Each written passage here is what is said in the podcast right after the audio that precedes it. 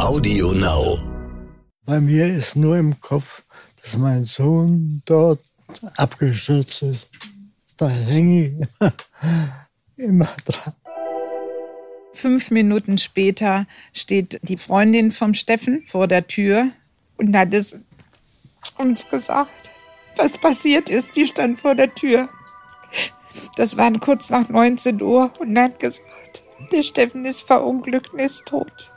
Ihr konnt es nicht glauben.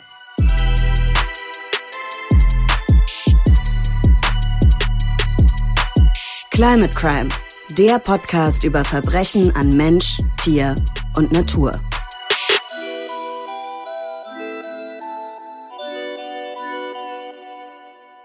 Hallo und herzlich willkommen zu einer neuen Folge Climate Crime. Schön, dass ihr alle auch diese Woche wieder eingeschaltet habt und wir freuen uns mega, dass ihr hier seid. Mit wir, da meine ich mich, ich bin Markus und Lu, hi, ich freue mich sehr. Heute geht's um den Hambacher Forst du. Und ich wüsste gerne vorab von dir, was ist der erste Gedanke, der dir in den Kopf schießt, wenn ich Hambacher Forst sage? Äh, boah, was? Äh, Fridays for Future auf jeden Fall. Von denen hm. habe ich viel gehört, äh, wenn es um Hambacher Forst geht. Äh, Lisa Neubauer, die viel darüber gesprochen mhm. hat. Aber auch an äh, die Aktivistinnen, die da in den Baumhäusern waren oder sind, das weiß ich nicht genau, ähm, und dagegen protestiert haben, dass halt dieser Wald abgeholzt wird. Ja, genau, du sagst es. Abgeholzt ist ein sehr, sehr gutes Stichwort, weil das ist nämlich auch der Grund, warum der Hambacher Wald überhaupt gerodet wird. Der Energieversorgungskonzern RWE nämlich, der baut da schon seit den 70er Jahren Braunkohle ab, um eben damit diesen Tagebau zu erweitern. Also Kohle zu produzieren, die dann letztlich dafür sorgt, dass wir in unseren Haushalten oder auch die Industrie Energie daraus gewinnen kann. Und wir wollen heute in unserer Podcast-Folge darüber reden, warum dieser Braunkohleabbau so schädlich für den Planeten ist. Und weil wir natürlich ein True Crime Podcast sind, haben wir euch auch, wie ihr es schon kennt von Climate Crime, einen Crime Case mitgebracht. Und in diesem Crime Case geht es um den Tod eines Menschen. Und zwar um den, wie ich finde, sehr, sehr tragischen Tod. Es geht nämlich um den Fall Steffen M. Und Dazu habe ich mich mit den Eltern von Steffen M. getroffen und die Aussagen, die ihr gleich hören werdet, wenn ich den Fall schildere, die kommen von ihnen, also von Steffens Vater und von Steffens Mutter. Außerdem waren unsere Kollegin Melis Jeschelkeier und ich im Hambacher Wald unterwegs und haben uns da auf die Suche nach Aktivistinnen gemacht, die dort gegen den Braunkohleabbau kämpfen. Ich bin mega gespannt, wen du da getroffen hast, denn da haben wir extra nicht drüber gesprochen, damit du eben heute mir und den anderen davon erzählst. Aber ich würde jetzt vorher noch mal einen kleinen Deep Dive gehen und einmal kurz mit den äh, Infos um die Ecke kommen, die wir jetzt vielleicht auch gleich für den Fall benötigen. In Deutschland wurden letztes Jahr, also 2021, mehr als 126 Millionen Tonnen Braunkohle abgebaut. Ich kann mir das bildlich überhaupt nicht vorstellen, aber ich finde die Zahl so krass. Ähm, Braunkohle wird unter anderem genutzt, um daraus fast ein Viertel des deutschen Stroms zu produzieren. Und das Gebiet, Markus, in dem du unterwegs warst, ist das Rheinische Revier in Nordrhein-Westfalen. Das ist das größte Braunkohleabbaugebiet in Europa. Und da wird ausschließlich durch RWE gebaggert, um dort Braunkohle zu gewinnen, die dann eben in Energie umgewandelt wird. Und das Rheinische Revier befindet sich zwischen Köln und Aachen. Und da ist eben auch der Hambacher Forst, von dem ihr bestimmt auch schon mal irgendwo etwas in den Nachrichten in den letzten Jahren oder Monaten gehört habt. Und vor der Zeit des Braunkohleabbaus hatte der Hambi, nenne ich ihn jetzt einfach mal, eine Fläche von etwa 4100 Hektar.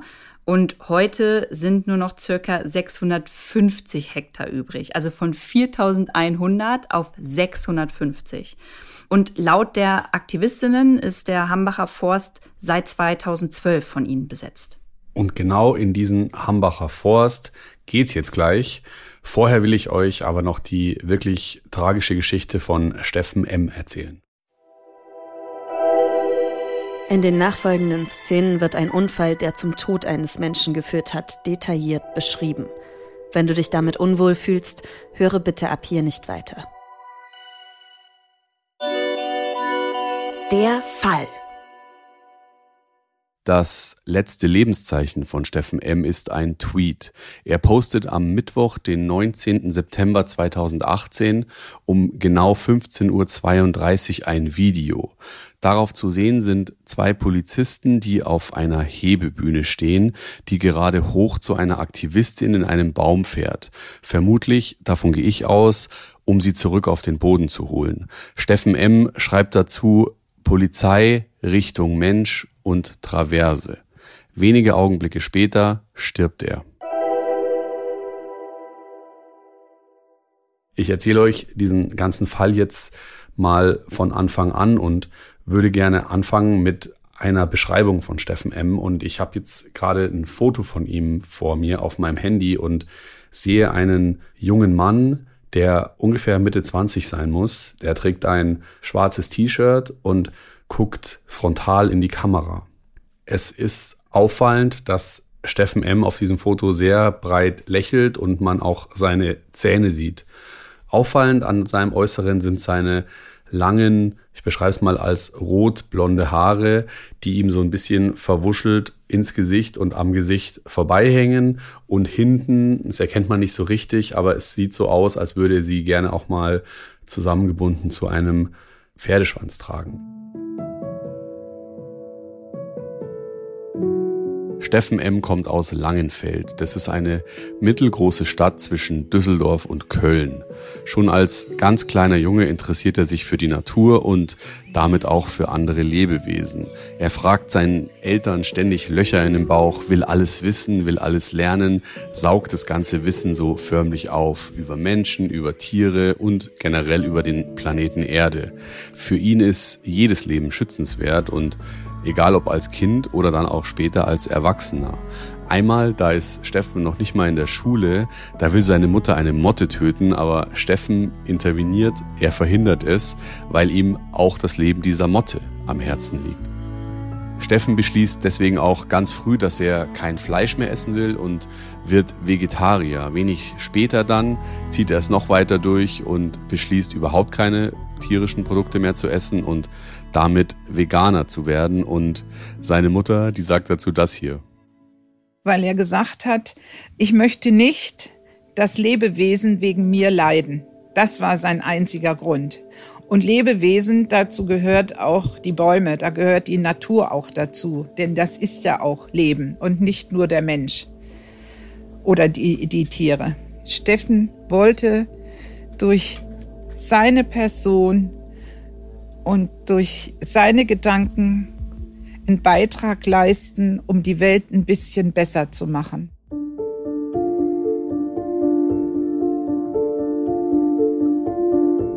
Ja, ihr merkt schon, die Natur ist total prägend für Steffens Leben. Er verbringt so viel Zeit, wie er nur kann, im Wald.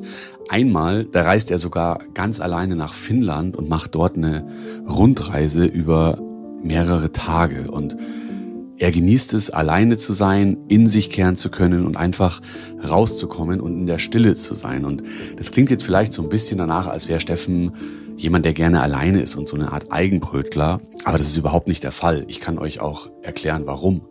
Steffen geht nach dem Schulabschluss nach Köln zum Studieren und zwar an der Kunsthochschule für Medien. Alle Menschen, die dort mit ihm zu tun haben, beschreiben ihn als super engagiert und hilfsbereit. Er hat den großen Drang, Missstände zu verbessern und sich aber auch für andere einzusetzen. Das heißt, im Kleinen will er zum Beispiel an seiner Uni dafür sorgen, dass es ein besseres Miteinander gibt. Und das, finde ich, zeigt sehr schön, was Steffen für ein Mensch ist. Und wir springen jetzt wieder ein bisschen in der Zeit und zwar befinden wir uns jetzt im Sommer 2018. Da ist Steffen gerade 27 Jahre alt. Er ist ein Künstler, ich kann es nicht anders sagen. Er dichtet, er schreibt, er malt, er performt und er komponiert und filmt auch. Und so kommt er auch in den Hambacher Wald. Er möchte nämlich sein Abschlussprojekt für die Hochschule dort absolvieren. Und der Plan ist, Steffen will einen Dokumentarfilm über die Menschen im Hambacher Wald drehen und damit legt er im Frühjahr 2017 los. Besonders stolz ist Steffen auf seinen Presseausweis. Den bekommt er nämlich für seine Arbeit im Hambacher Wald und damit ist er offiziell als Berichterstatter vor Ort und darf dort berichten über das Zusammenleben der Aktivistinnen und gerade diese Lebensweise, die die da haben, also ohne Hierarchien, mit Raum zur freien Entfaltung für alle, das ist etwas, was Steffen schon von Anfang an total begeistert und was ich persönlich bemerkenswert finde, ist, Steffen hat einen Spitznamen und mit diesem Spitznamen stellt er sich auch den Menschen im Hambi vor. Dieser Spitzname lautet Sonne.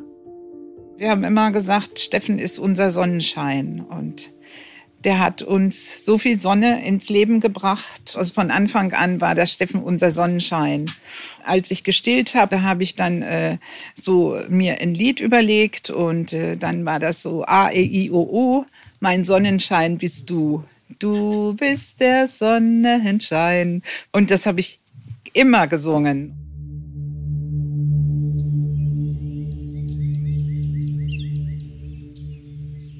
Steffen besucht die BaumhausbewohnerInnen im Hambacher Forst immer öfter und relativ schnell wird klar, die Grenzen zwischen Beobachter und Freund verschwimmen immer mehr. Er ist selber auch ein erfahrener Kletterer und begibt sich deswegen immer öfter auch vom Boden nach oben in diese Baumhäuser rein, um den Alltag der Menschen dort ja besser darstellen zu können. Und wie macht er das?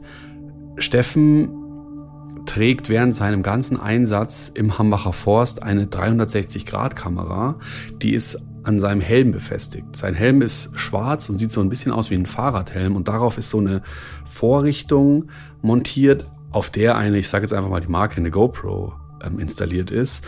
Und das Spezielle an dieser Kamera ist eben, dass sie nicht nur zeigt, was vor ihm ist, sondern auch um ihn rum. Und das soll eben auch das Besondere an diesem Dokumentarfilm sein. Steffen will den Zuschauenden das Leben in diesen Bäumen so nahe bringen wie möglich. Und all das hält er mit seinen Aufnahmen eben für diesen Dokumentarfilm fest. Zusätzlich hält Steffen in seinem persönlichen Videotagebuch auch all die Dinge, die ihn in seinem Leben im Wald so passieren, fest. Und damit meine ich, dass er immer wieder auch selber mit anpackt. Er hilft neu ankommenden BewohnerInnen in diesem Hambacher Forst dabei, ihre Baumhäuser zu bauen. Das heißt, er ist dabei, wenn Holz mit Seilwinden nach oben gekarrt wird. Er packt mit an. Er ist einfach in diesem Wald immer mehr Teil des Ganzen und unterstützt auch. Und das ist auch etwas, was er seinen Eltern immer wieder in vielen Gesprächen berichtet hat.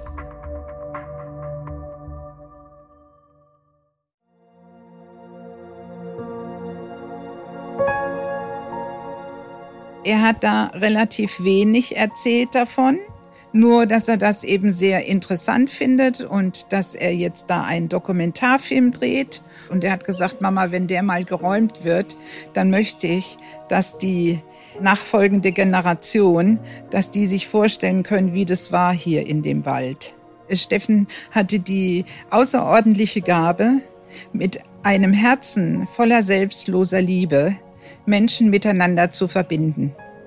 Und es waren ja immer wieder Polizeieinheiten da im Wald und äh, diese ganzen Securities von RWE und die Spannungen hat er ja dann auch zum Teil mitbekommen. Also den Kontakt hat er genauso mit Respekt zu den Polizisten gehalten wie zu diesen Waldbewohnern.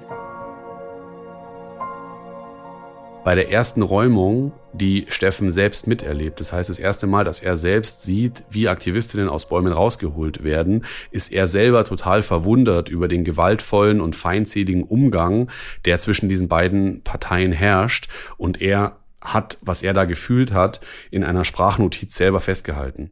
Ich verstehe halt nicht dieses, dieses Gegen, dieses Hass, dieses nur weil das ein Polizist ist, begegnet man dem nicht als wie die anderen Menschen auch. Habe mich nicht wohl gefühlt da. Bei dieser Eskalation. Ich fühle mich gar geht mir zu, zu nah, ist mir zu disharmonisch. Ich bin ja ein harmoniebedürftiger Mensch. Und da ist immer dann die Frage, inwieweit so diese gewisse Militanz auch oder eine gewisse Kompromisslosigkeit auch, ähm, ob die auch förderlich ist für die Sache. Und ich weiß es einfach nicht. Wenige Monate später spitzt sich die Lage im Hambacher Wald zu. RWE kündigt an, den gesamten Wald für weiteren Braunkohleabbau von Bäumen und BewohnerInnen befreien zu wollen. Angekündigt sind diese Rodungen für Oktober 2018, aber die Situation oder diese Beziehung zwischen RWE und den Aktivistinnen, die fängt schon ein bisschen früher an zu brodeln und zwar in diesem Sommer, in dem auch Steffen im Hambacher Wald ist. Wir springen jetzt wieder ein bisschen und zwar in den September, konkret zum Freitag, den 14. September 2018. Da werden die ersten Bäume im Hambi schon gerodet und der Grund dafür ist, dass die ArbeiterInnen dort vor Ort Schneisen in den Wald schlagen, damit die Fahrzeuge der Polizei besser durchkommen, um dann eben irgendwann diese Baumhäuser zu räumen. Steffen ist an diesem Tag zu Besuch bei seinen Eltern. Er war völlig fertig. Er sah ganz mitgenommen aus, rastlos, was wir von ihm gar nicht kennen. Und äh, hat gesagt, ich muss mal hier schlafen. Ich muss einfach mal äh, so zur Ruhe kommen und abschalten. Dann hat mein Mann zu ihm gesagt, Steffen, du siehst so mitgenommen aus. Bleib doch hier. Und da hat er gesagt, nein, Papa, ne? das mache ich nicht. Das ist meine Arbeit und das sind meine Freunde, die lasse ich nicht im Stich. Kann mich noch erinnern, dass wir hier, Steffen und ich, wir im Flur standen und haben uns dann nochmal unterhalten über die Situation, über dieses Polizeiaufgebot. Er wollte nicht, dass wir uns zu viele Sorgen machen.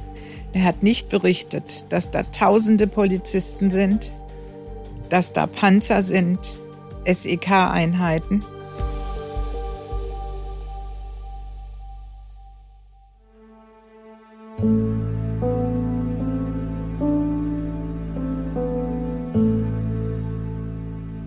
Ungefähr um den Zeitpunkt rum, als Steffen da bei seinen Eltern ist, beschließt er auch, Twitter beizutreten und das Geschehen im Hambacher Wald nicht nur für seinen Abschlussfilm zu dokumentieren, sondern auch für die Öffentlichkeit festzuhalten.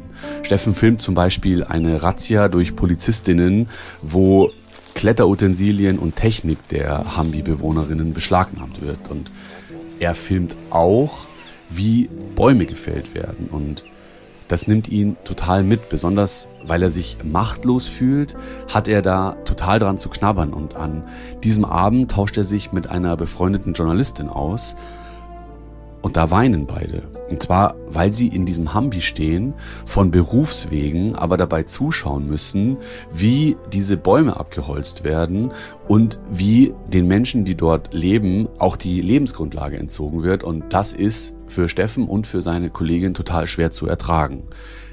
Wenige Tage später dann kippt die Stimmung im Wald.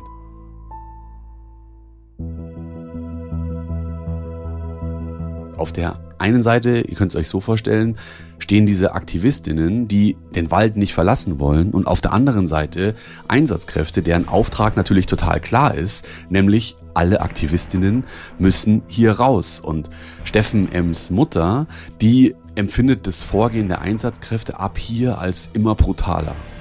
Wir wissen es darüber mit Aufzeichnung von Steffen auf seinem Handy. Ich habe mir es angesehen. Es wurde der Wald beschallt. Ich habe nachher gehört äh, Walküre von Wagner und beleuchtet. Das ist dokumentiert vom Steffen auch. Also unten standen ähm, Dieselgeneratoren und der ganze Dieselgestank ging hoch. Ne? Und damit eben das, das ähm, beleuchtet wurde alles. Wie ihr das jetzt für euch deutet, müsst ihr natürlich selber entscheiden. Ich bin aber ganz ehrlich, für mich wirkt diese ganze Aktion schon so ein bisschen so, als hätte sie das Ziel, die BaumhausbewohnerInnen zu zermürben. Dass ich damit nicht so ganz falsch liege, zeigt sich wiederum einige Tage später, und zwar am 19. September 2018. Das ist ein Mittwoch und Steffens letzte Nacht im Hambacher Wald. Es ist nämlich die Nacht seines Todes.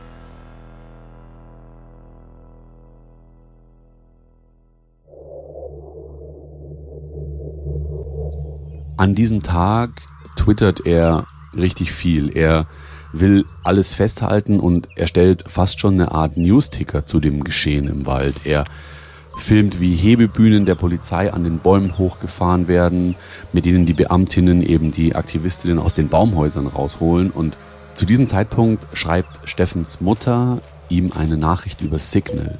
Sie schreibt darin, pass bitte auf. Und die Antwort von Steffen ist sehr kurz und sehr knapp, einfach nur, mach ich. Steffen sammelt an diesem Tag so viel Material, dass seine Speicherkarte immer voller wird und ab hier widersprechen sich die Aussagen, die wir für diese Folge zusammentragen konnten etwas. In der medialen Berichterstattung ist immer wieder die Rede davon, dass Steffens Speicherkarte voll war und er sie wechseln will. Unten soll deswegen ein Freund stehen und eine neue für ihn bereithalten. Steffens Eltern gehen aber davon aus, dass Steffen den Schrei einer Baumhausbewohnerin hört, die vermutlich von Beamtinnen angegangen wird. Er will helfen. Egal welche dieser beiden Versionen jetzt stimmt, was dann passiert, ist einfach unfassbar schrecklich. Steffen steht ungesichert an einer Baumhauskante und will eine Holzbrücke überqueren. Eine Freundin soll ihm noch zurufen, pass auf, und Steffen dreht sich um und antwortet, klar, ich will doch kein Märtyrer werden und dann macht er einen Schritt und es passiert. Die Brücke hält Steffen nicht und er stürzt beinahe 20 Meter in die Tiefe.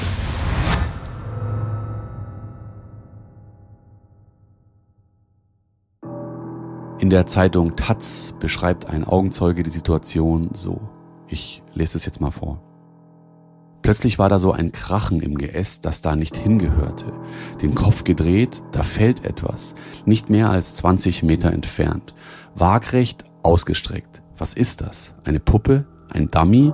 Wahrscheinlich, so meine späteren Gedanken, kam ich auf diese Vermutung, weil es keinen Schrei gab, kein Armrudern, nichts. Dann der harte Aufschlag auf den Rücken, rundum ein Atemzug Stille. Dann sofort Schreie, Hilfe, Sanitäter, Unfall, Notarzt. Rettungskräfte sind nach einer Minute da. Wiederbelebungsversuche, weggucken oder hingucken. Das kann doch alles nicht. Punkt, Punkt, Punkt. Ein Sichtschutz kommt. Eine Menschentraube aus Sicherheitskräften drumherum. Nach fast fünf Minuten immer noch Wiederbelebungsversuche. Punkt, Punkt, Punkt. Zitat Ende. Aber diese Wiederbelebungsversuche, die sind erfolglos. Rettungskräfte bringen Steffen in einen Krankenwagen, aber auf den Weg ins Krankenhaus erliegt er seinen Verletzungen. Seine Mutter erinnert sich an den Moment, als sie vom Tod ihres Sohnes erfährt. Um 19 Uhr in den Nachrichten, da kam es ein Journalist und da raste mein Herz. Da hatte ich Angst, da habe ich gedacht, nein. Und fünf Minuten später steht die Freundin vom Steffen vor der Tür und hat es uns gesagt, was passiert ist. Die stand vor der Tür. Das war kurz nach 19 Uhr und hat gesagt, der Steffen ist verunglückt und ist tot.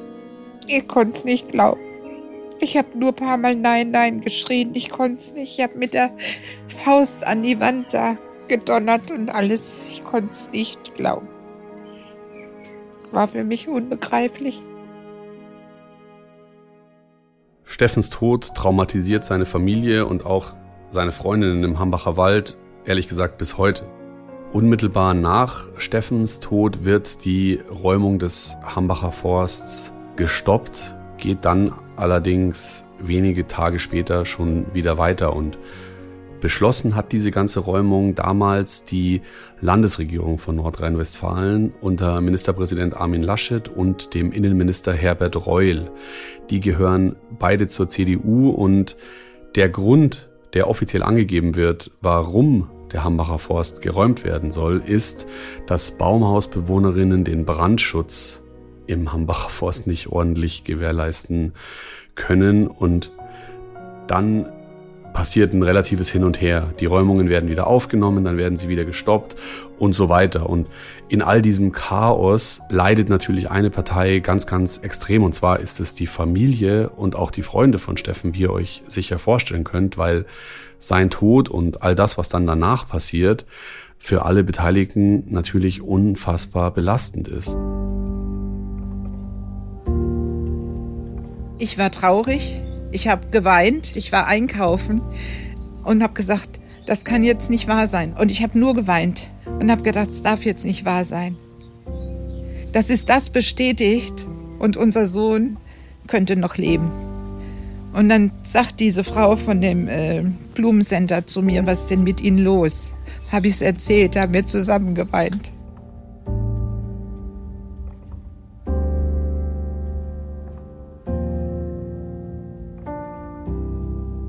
Trotz ihrer Trauer hat Elisabeth M. einen ganz klaren Wunsch für die Zukunft.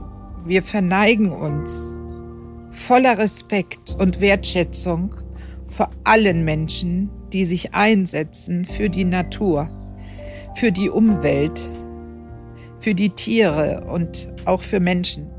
Wir haben Menschen in unser Herz geschlossen aus diesem Wald. Und äh, ich weiß genau, dass es der Steffen gut findet, dass wir da nicht einen Cut machen.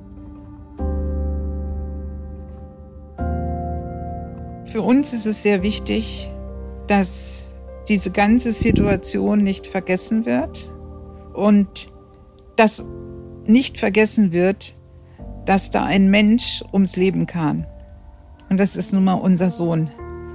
Und nicht, weil das jetzt ein anderer getan hat, sondern einfach, weil Politiker wie Laschet die Situation eskalieren ließen und es daraus erfolgt ist, dass dann ein Mensch ums Leben kam, dass das auch immer irgendwo in Erinnerung bleibt.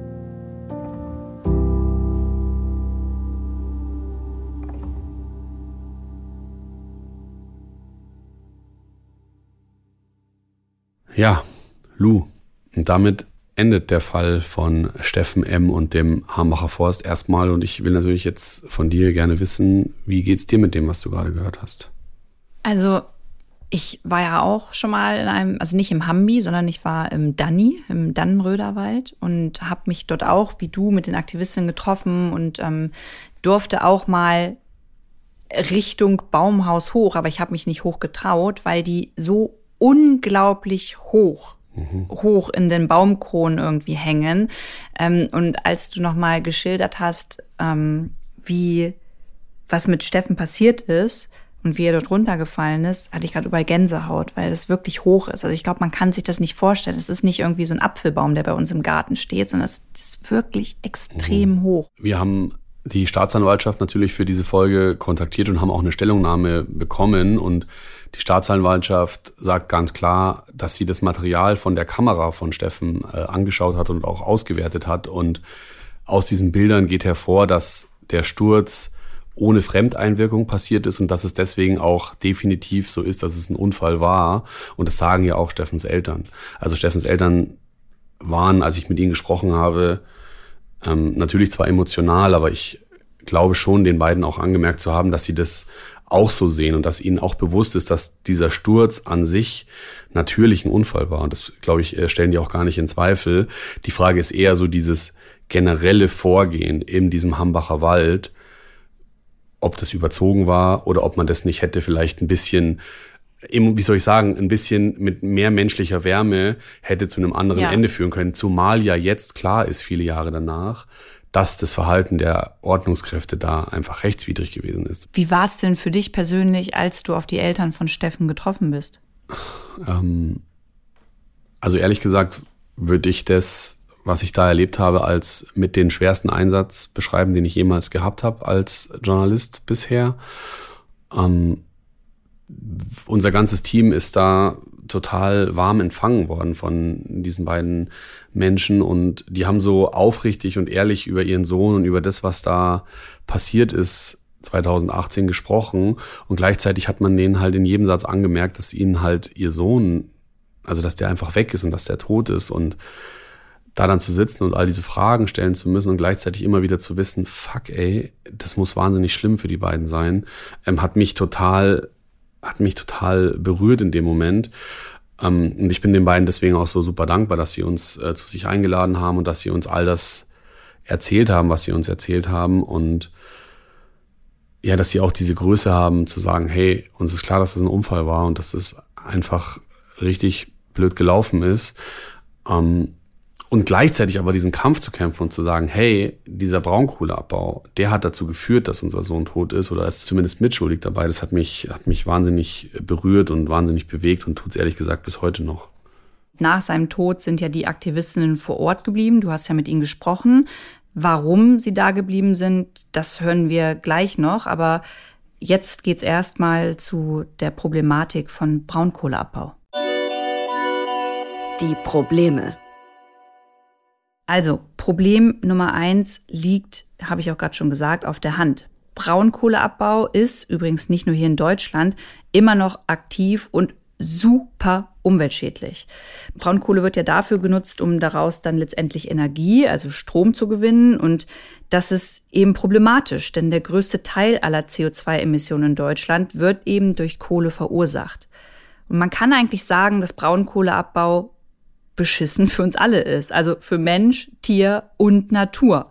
In unserem Beispiel jetzt vom rheinischen Braunkohlerevier musste ja der Hambi gerodet werden.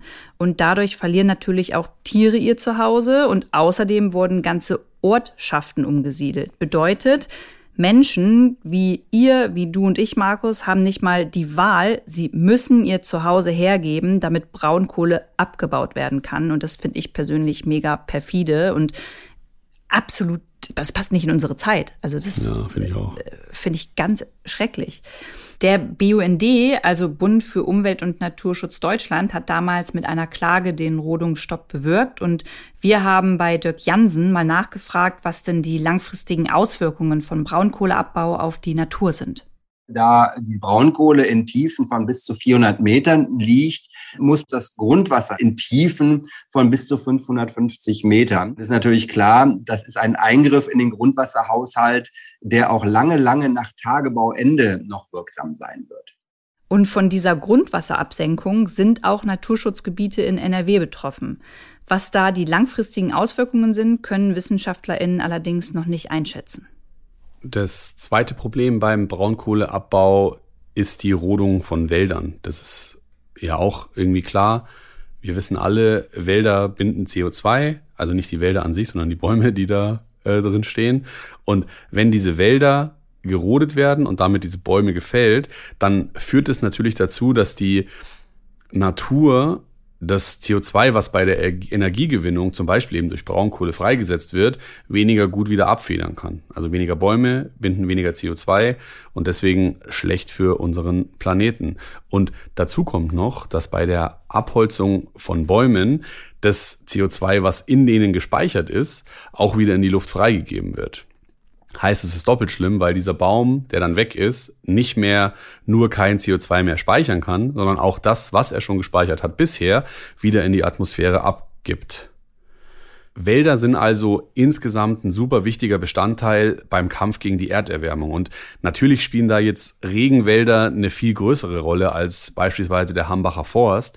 Aber trotzdem müssen wir natürlich versuchen, Wälder insgesamt zu erhalten. Ich finde das auch nochmal ganz einleuchtend, um nochmal zu erklären, warum Wälder auch für uns wichtig sind. Ich meine, es wird bei uns hier in Deutschland, nicht nur in Deutschland, aber bei uns halt immer wärmer. Und im Sommer brauchen wir immer mehr auch schattige Plätze, in dem wir uns vielleicht mal abkühlen können. Und dafür ist so ein Wald super wichtig. Und nicht nur für uns Menschen, sondern eben auch äh, für Tiere. Tiere brauchen auch Rückzugsorte, damit sie, wenn sie in freier Natur rumlatschen, ähm, diese Hitzewellen, die einfach kommen werden und zunehmen, auch überleben. Unabhängig davon, ob diese Bäume, von denen du jetzt gesprochen hast, jetzt irgendwie mitten in der Stadt stehen oder in einem Wald oder sonst wo, finde ich, können wir uns auf jeden Fall darauf einigen, dass es eine gute Idee ist, wenn wir als Menschen Bäume einfach Bäume sein lassen und denen nicht reinpfuschen, indem wir sie zubauen oder sie abholzen. Und jetzt muss man aber der Fairness halber schon sagen, dass Waldfläche in Deutschland insgesamt in den letzten 20 Jahren nicht mehr zurückgegangen ist. Sie ist gleich geblieben. Das ist jetzt aber nicht ganz so positiv, wie es klingen mag, weil in anderen Ländern, wie zum Beispiel in Spanien, da nehmen Waldflächen wieder zu. Und was auch eine gute Sache ist, ist, dass Braunkohleabbaugebiete oft nach dem Abbaustopp wieder renaturiert werden. Und das ist auch mit dem Rheinischen Revier geplant. Und dazu hat auch Dirk Jansen sich geäußert. Dieser gigantische Eingriff in unseren Naturhaushalt äh, ist nicht ausgleichbar. Die sind natürlich für immer verschwunden. Man muss sehen, dass dort riesengroße Seeflächen äh, entstehen sollen. Das sind alles Sachen, äh, die werden uns noch für Jahrhunderte nach Tagebauende beschäftigen.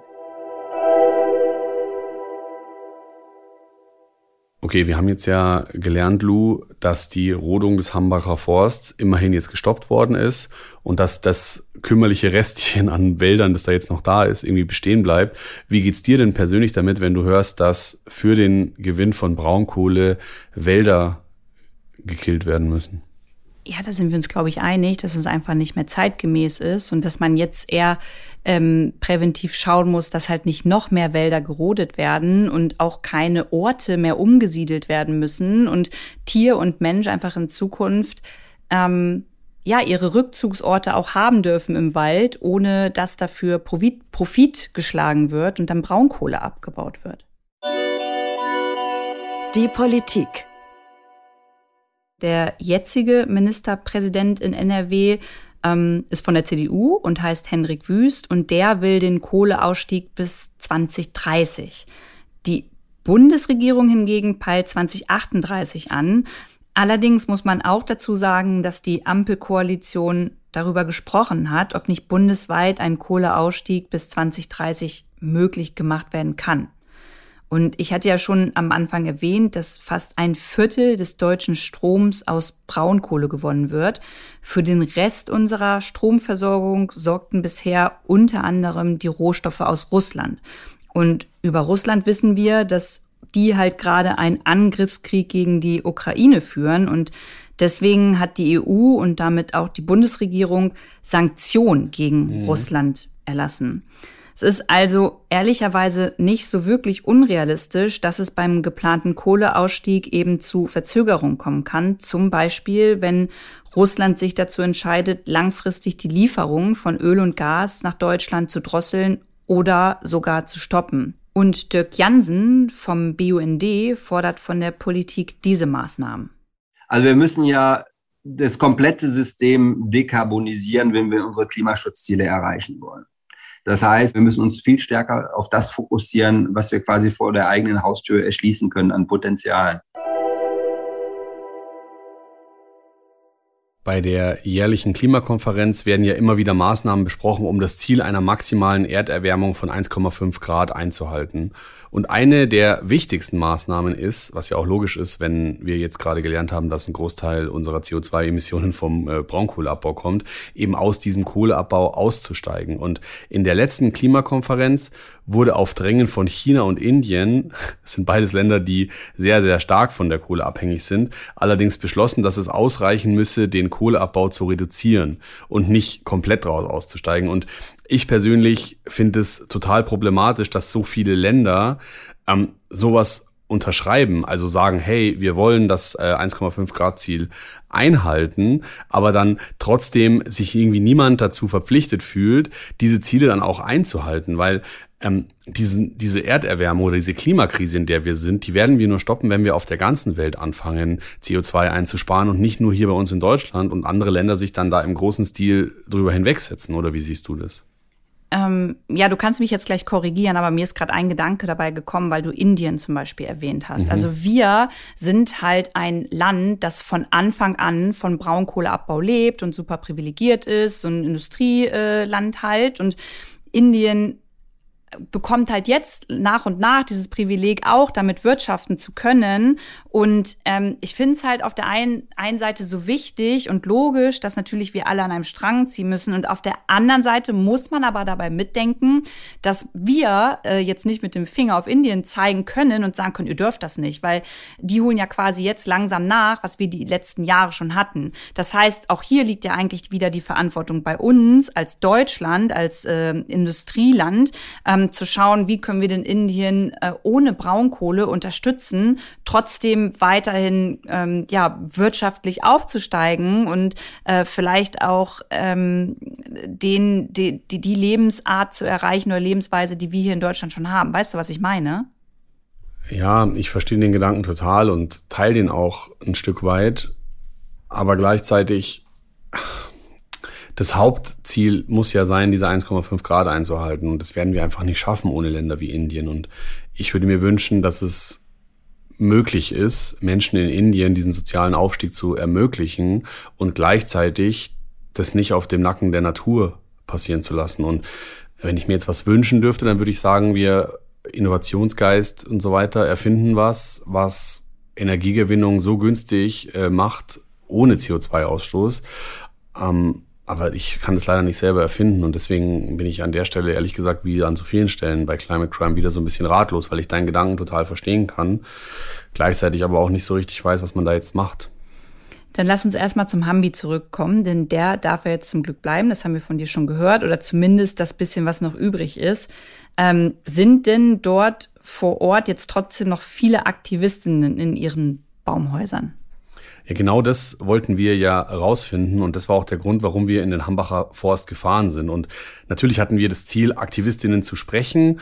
Ähm, das Blöde war allerdings, ehrlich gesagt, bis wir die erstmal gefunden haben, hat es ewig gedauert. Also wir kamen da an im Hambacher Forst und genau genommen haben wir drei Stunden gebraucht, um jemanden zu finden. Und wenn ich sage wir, dann spreche ich da von Melis Jeschilkaya und mir. Melis ist eine liebe Kollegin von uns, die mich begleitet hat im Hambacher Forst und gemeinsam mit mir ähm, diesen Fall recherchiert hat, die Interviews geführt hat und auch bei der Reportage eben im Hambacher Wald dabei war. Und was wir da in diesem Wald erlebt haben, das will ich euch jetzt mal erzählen. Wir sind mit dem Auto erstmal hingefahren und haben es da in der Nähe geparkt und sind erstmal durch so eine ungemähte Wiese gestapft und dann auf ein Bodencamp der Aktivistinnen gestoßen, noch vorm Wald. Und insgesamt kann ich sagen, in diesem Camp sah es so ein bisschen aus, wie man es früher von so einem Abenteuerspielplatz kennt. Da waren Campinganhänger gestanden, auch so kleine Hütten, die aus Holz zusammengezimmert worden sind. In manchen dieser Hütten standen Öfen, an manchen waren so Solarzellen installiert und ja, es war so, es sah irgendwie aus wie in so einem ja, wie, ich kann es gar nicht anders beschreiben, als auf so einem Abenteuerspielplatz. Und wir springen jetzt mal in die Szenerie von vor Ort und äh, nehmen euch dabei mit, wie äh, Melis und ich da durch die Prärie gestapft sind. So, wir sind jetzt hier angekommen an dem Lager. Ich sehe keinen Menschen. Hier steht ein ausrangiertes Auto, Scheiben eingeschlagen. Wir sind jetzt im Hambacher Wald. Hier steht Willkommen im Hambi, abgesehen von dem Schild, das ich gerade vorgelesen habe, und einer Schaukel und einem Windspiel, das hier hängt. Ähm, Sieht es aus wie in jedem anderen Wald auch. Ich sehe hier hohe Bäume, sehr, sehr hohe Bäume. Ähm, aber es ist jetzt nicht so ein dichter Wald, wie man es anderswo kennt. Also man sieht locker überall durch. Es ist halt einfach ein, ein kleines Waldstück. Ich wüsste jetzt auch nicht, warum die Leute hier sein sollten, wenn gerade ja gar nicht irgendwie was passieren kann. Okay, Markus, aber wie lange seid ihr denn jetzt da durch den Wald gelaufen, bis ihr endlich was gefunden habt?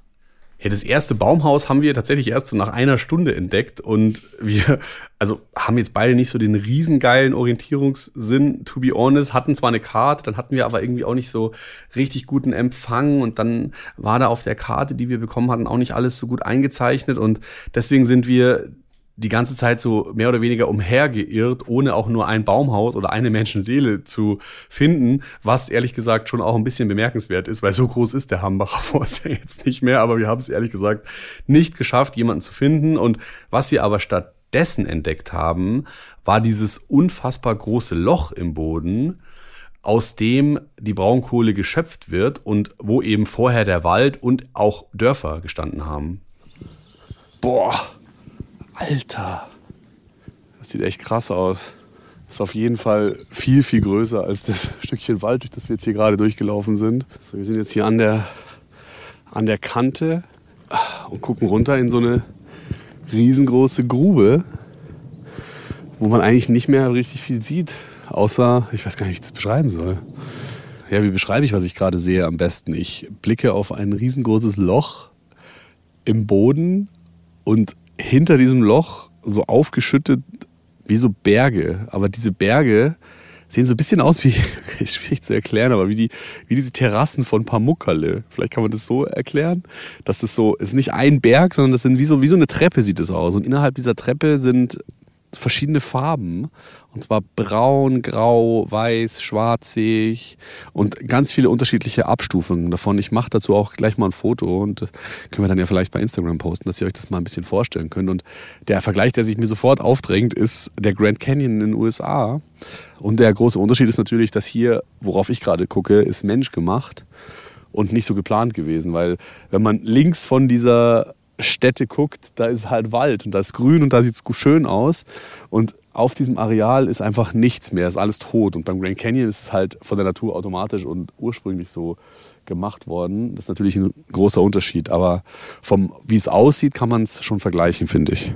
Ja, es ist crazy zu sehen. Es ist total crazy zu sehen, diesen Kontrast. So auf der einen Seite sieht man dieses riesengroße Loch und kann sich vorstellen, was da gemacht wird. Und auf der anderen Seite sieht man halt ein Stück Wald, so ein kleines, äh, beschauliches Stückchen Wald, von dem man halt weiß, okay, wenn hier jetzt weitergegraben wird, ist das das nächste, was wegkommt. Und dann kann man sich auch, glaube ich, ganz gut den Kampf der AktivistInnen vorstellen, den die hier über viele Jahre gekämpft haben, um das eben zu verhindern, weil sie diesen Wald retten wollten. Gleichzeitig denke ich mir irgendwie so ein bisschen, das ist natürlich auch ein super symbolischer Akt, weil, also, der Wald ist halt einfach mini. Ist es das jetzt wert, sein Leben aufs Spiel zu setzen im Zweifel? Also ich persönlich finde es super gut, dass es Menschen gibt, die sich so sehr für unsere Wälder einsetzen, weil wenn die das nicht tun würden, dann wäre wahrscheinlich gar nicht so eine mediale Aufmerksamkeit auf dem Thema und dann würden auch viele, die hier vielleicht gerade zuhören, noch gar nicht so richtig verstehen, warum unser Wald so, so, so, so wichtig ist. Und von daher möchte ich mir nicht anmaßen, ähm, darüber zu urteilen, ob man jetzt sein Leben dafür aufs Spiel setzen sollte. Aber ich finde es toll, dass es Menschen gibt, die eben so einen Drive haben. Ich glaube, man muss da schon kletterfähig sein, um da hochkommen zu können. Hallo, ist hier jemand? Hallo? Hallo? Wir sind Melis und Markus, wir sind JournalistInnen und würden uns gerne mit euch unterhalten. Er sieht nicht so aus, als wäre hier jemand. Wir laufen jetzt weiter durch den Wald und hier ist ein bisschen versteckt noch ein weiteres Baumhaus. So ein bisschen im, im Dickicht, im Gestrüpp. Melis und Markus weiterhin auf geheimer Mission. Hoffen einfach mal, dass wir äh, die Stelle finden, wo ein paar Menschen sind. Hier vorne ist jetzt wieder ein Baumhaus. Ach, guck, da sind Leute. Die sitzen da auch schon. Und dann haben wir Mike getroffen, eine Person, die immer noch im Hambi lebt. Wir haben sie gefragt, warum sie ursprünglich mal in den Wald gekommen ist und warum sie jetzt immer noch hier ist, obwohl wir ja gerade gelernt haben, dass es dieses Urteil gab, dass die Rodungen stoppen müssen. Ich glaube, hier ist es weniger gegen das Bagger, sondern mehr um das den Wald, den Wald herhalten bleibt. Und dass zum Beispiel, weil das große Loch, dann muss Grundwasser abgepumpt werden und dann kann den Wald, ein, also wird, den Wald trocknet aus. Was sind die Gründe, die mich hier noch bewegen, so, ist auch zu zeigen, hey, ich brauche den Kohle nicht. Äh, wir, haben, wir sind selbstständig mit Elektrizität, mit Wasser, mit su super viele Sachen. Und es ist auch, ich brauche das scheiß Kohle nicht. Und wir können auch uns leisten, so richtig krasse Luxus hier zu haben, ohne das Kohle. Und ich lebe mit dieses Angst und mit dieses Zeug jeden Tag, dass so, es kann von einer Seite zu den anderen springen, so schnell hier. Ja, und ich lebe damit. Und ja, vielleicht irgendwann kommt die Bagger wieder. Und was mir ich glaube, wenn, wenn morgen, morgen so ein zweites, ein zweites Bagger wieder gebaut ist oder ein, so, so mehr in die Richtung Braunkohle, ich glaube, ich würde traurig sein, weil ich mir denken würde, hey, wir haben kein vernünftiges Alternativ schon angeboten. Wir haben bei unserem Besuch im Hambi nicht nur mit Mai gesprochen, sondern noch mit einer ganzen Reihe anderer AktivistInnen. Und die wollten zwar nicht alle vors Mikro, haben aber alle immer wieder die Gemeinschaft vor Ort gelobt und wirklich das Gefühl, dass sie da im Hambi was geschaffen haben, was einzigartig ist und ihre große Mission eben zumindest den kümmerlichen Rest des Hambacher Waldes, der jetzt noch übrig ist, zu retten, das haben die alle total nach vorne gestellt und auch total gefeiert. Wir haben auch erreicht, dass so wir einen Platz bekommen haben in die Politik im Gespräch, also von Außenwelt her. Und sonst, dass die Hambacher Forst noch hier, hier ist, erstmal ja, dadurch, dass wir hier besetzt haben, dann ist, äh, ist das weiter zu, also wenn wir hier nie, nie gewesen, wäre es hier nicht mehr. Und es ist ein großes Stück. Also es ist ja schon heftig, dass die BaumbewohnerInnen da teilweise schon seit mehreren Jahren sind und die sich da ja so auch eine mega schöne Gemeinschaft geschaffen haben. Und deshalb finde ich es umso trauriger, dass jetzt nur noch so ein kleiner Teil vom Hambi übrig geblieben ist. Ja, voll. Und für mich war es auch total spannend, da mal vor Ort zu sein und sich das alles, was man vorher nur aus den Nachrichten kannte, mal persönlich vorzustellen. Ich bin aber ehrlich, ich könnte mir auf keinen Fall vorstellen, in so einem Baumhaus zu wohnen, weil mir das erstens viel zu hoch ist und zweitens auch einfach viel zu inconvenient. Also ich mag es ja gerne bequem, wie du weißt. Und äh, also in einem Bau, ich finde ja Zelte schon schrecklich. Und wenn ich mir dann vorstelle, das Ganze auch nochmal 30 Meter in der Höhe ertragen zu müssen, no chance. Ich würde das niemals machen, ziehe aber tatsächlich den Hut vor all diesen Leuten, die das machen zur Rettung des Waldes. Ich fand Baumhäuser eigentlich schon immer cool, auch als Kind. Ich wollte äh, da auch mich immer drin verstecken und mein Papa hat uns auch mal eins gebaut.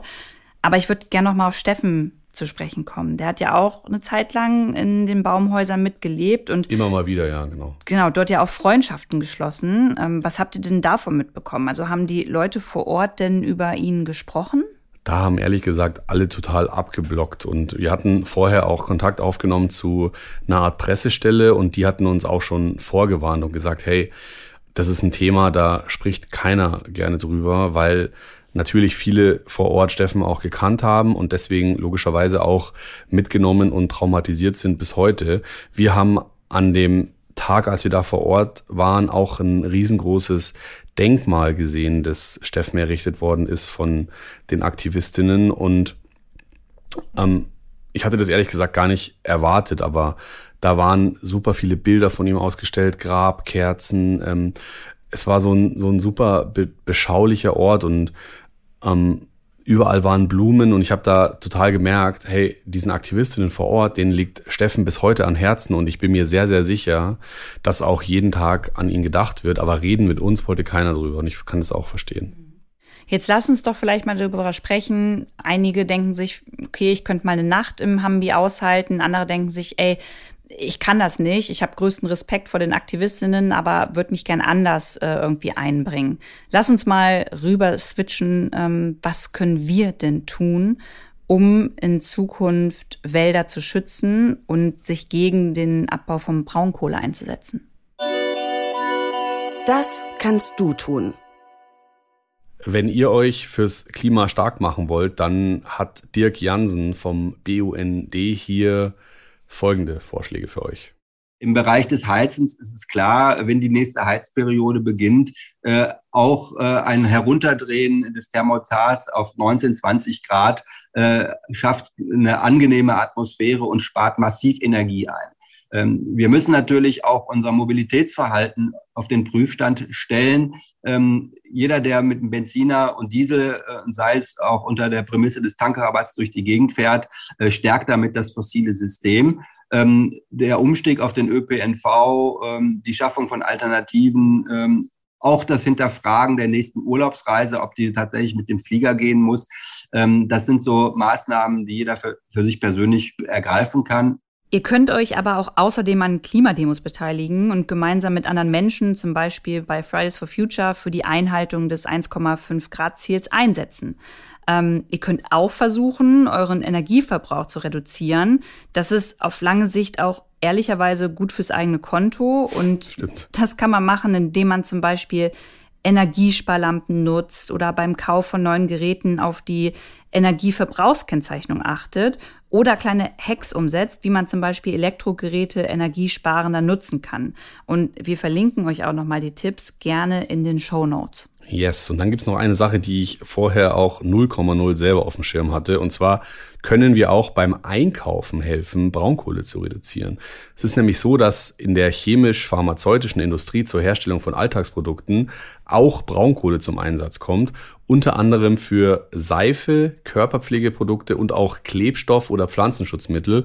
Ähm, Hand aufs Herz, ich wusste das 0,0. Wusstest du das, Lou? Zum Teil wusste ich das auf jeden Fall und es gibt ja Apps, in denen man das auch mal nachlesen kann. Aber ich glaube, es ist immer noch mal ganz gut, sich das selber irgendwie ähm, noch mal bewusst zu machen. Jetzt haben wir die ganze Zeit am Ende dieser Folge über so Banalitäten gesprochen wie Seife und andere Sachen, die man machen kann, um irgendwie weniger Energie zu verbrauchen. Und es fühlt sich irgendwie so, so schlecht an, diese Folge jetzt damit zu verlassen, wo sie doch so schockierend angefangen hat mit Steffen und seinem Tod. Und ich bin ganz ehrlich, ich krieg's immer noch nicht so, so richtig zusammen, dass er so sinnlos sterben musste wegen dieser sinnlosen Räumungsaktion des Hambacher Forsts. Und ähm, ich wollte einfach nochmal sagen, dass ich das wahnsinnig bemerkenswert finde, dass ich mit Steffens Eltern sprechen durfte und dass Melis und ich bei denen sein durften und dass sie uns ihre Seite so detailliert geschildert haben, obwohl ich in jeder Sekunde gefühlt habe, dass es sie einfach irgendwie zerreißt. Und deswegen ähm, nochmal herzlichen Dank an dieser Stelle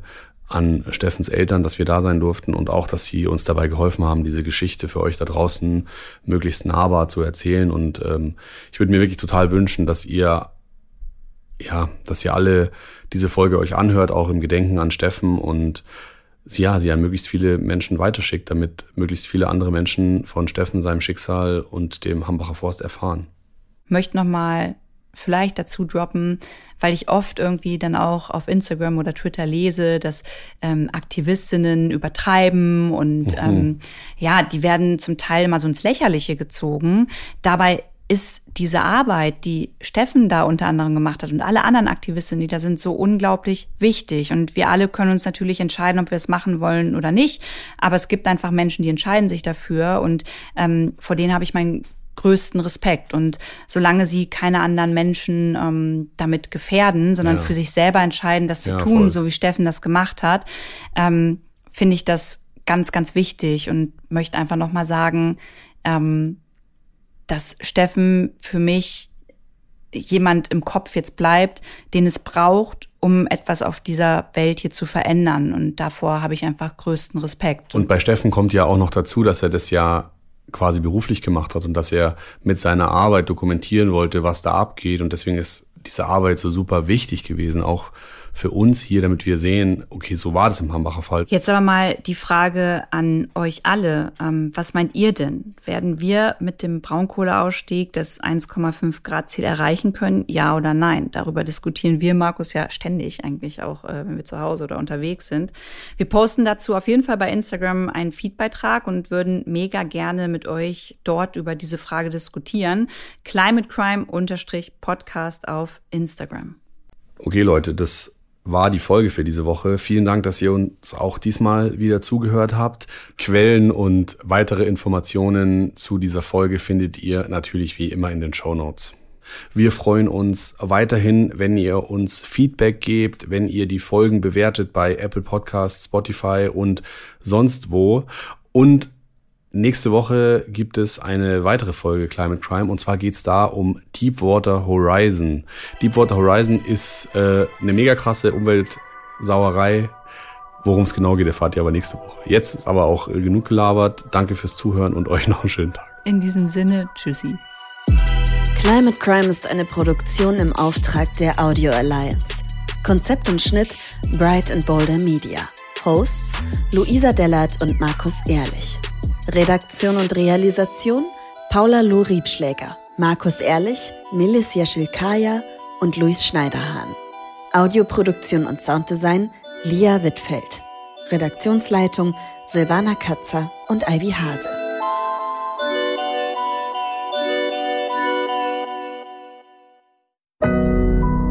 Audio Now.